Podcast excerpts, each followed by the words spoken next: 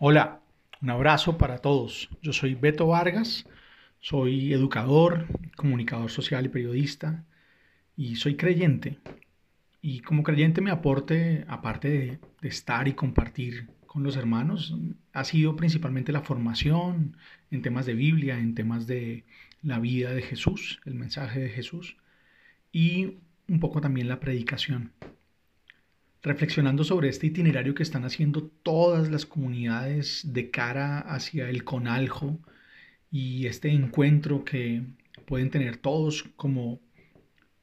nación, como un país que, que busca creer, que busca animarse desde el espíritu, estaba pensando y reflexionando sobre el capítulo 8 de la carta a los romanos. Pablo hace una exposición muy, muy impresionante en la carta a los romanos y particularmente el capítulo 8 es un capítulo bien interesante del que hemos sacado frases sueltas, pero leyéndolo con detenimiento no es un capítulo sencillo, no es un capítulo fácil. Tiene muchas eh, expresiones y tiene un, un recorrido argumentativo que es bastante profundo y para el que tendríamos que tener en cuenta muchas de las cosas que este hombre que había sido criado en la versión farisea de la religión judía, tenía como impresas en su manera de entender a Dios y su manera de entender la fe, algo que por supuesto había ido cambiando, había ido deconstruyendo a partir de su encuentro con el resucitado. En este capítulo en particular creo que podríamos hablar de tres temas que nos plantea. El primero tiene que ver con una con una comparación, con un paralelo que hace entre lo que significa la vida desde la ley y la vida desde el espíritu. Y cuando habla de la vida desde la ley, básicamente lo que se dice es que una enorme cantidad de religiosos en su momento vivían apegados a los preceptos, a lo que se podía y no se podía hacer, a la manera como se tenían que hacer las cosas, a ciertas actitudes o comportamientos que tenían que ser distintivos de un judío piadoso de verdad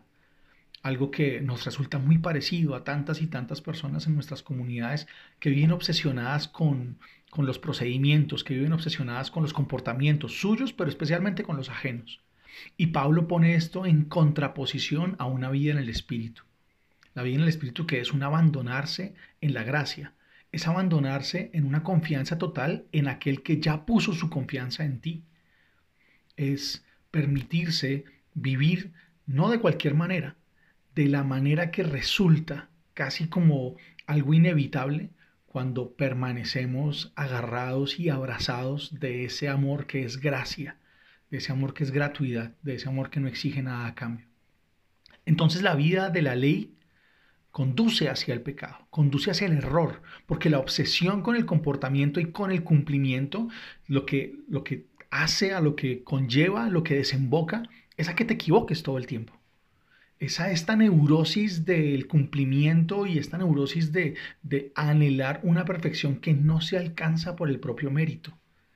Mientras que la vida en el espíritu es una vida de absoluta confianza, de tranquilidad,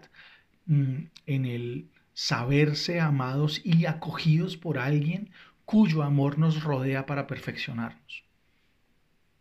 De allí entonces va a abrir el espectro hacia muchos comportamientos que ya se tienen no solo en la religión, sino en el mundo de la época.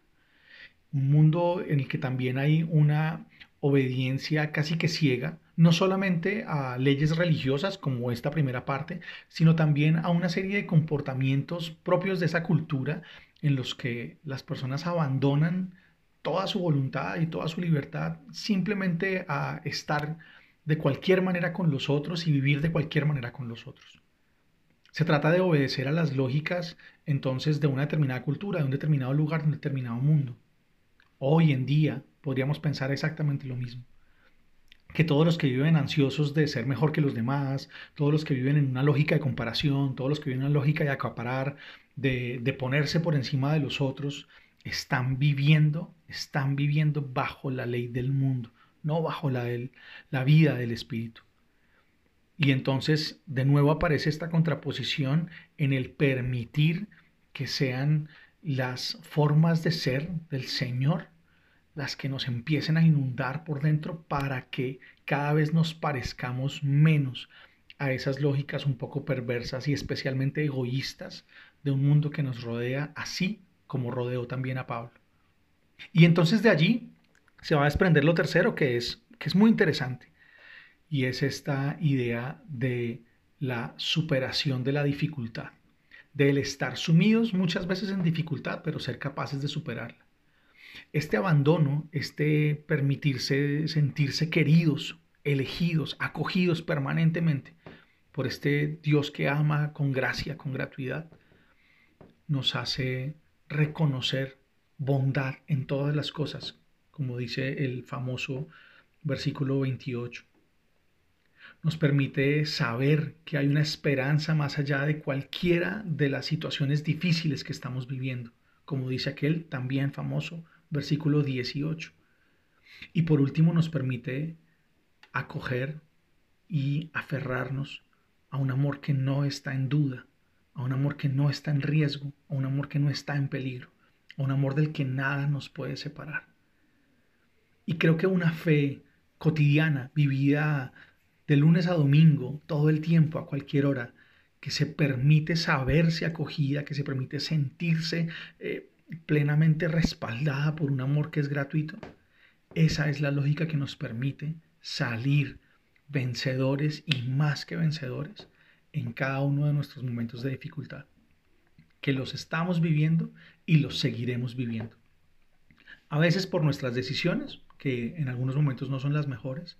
a veces por las dinámicas de la vida con los otros, que a veces no nos entendemos del todo o algunos tienen la insistencia en hacernos la vida imposible. Y claro, muchas veces también por la injusticia que impera no solamente en el mundo, sino particularmente en este país, por la desigualdad, por la violencia, por la sed de venganza, que a tantos ha sumido en las lágrimas. Bueno, de esos sufrimientos y de esos dolores y de esas dificultades podemos estar seguros que vamos a vencer si acogemos no la obsesión con el cumplimiento y con el perfeccionamiento de cada uno de los preceptos de una religión, no las maneras de entender tanto el éxito como la eh, victoria en la vida que podría ofrecernos mm, muchas cosas de la cultura que tenemos, sino cuando juntos, como hermanos, nos sentimos acogidos y hacemos sentir a los otros acogidos plenamente en todo su ser por este amor que es gratuito, por esta vida en el Espíritu que inunda no solamente nuestro corazón, sino todo nuestro ser, como un aire que nos permite que se oxigene nuestra historia. Les deseo todo lo mejor y ánimo hacia el con algo.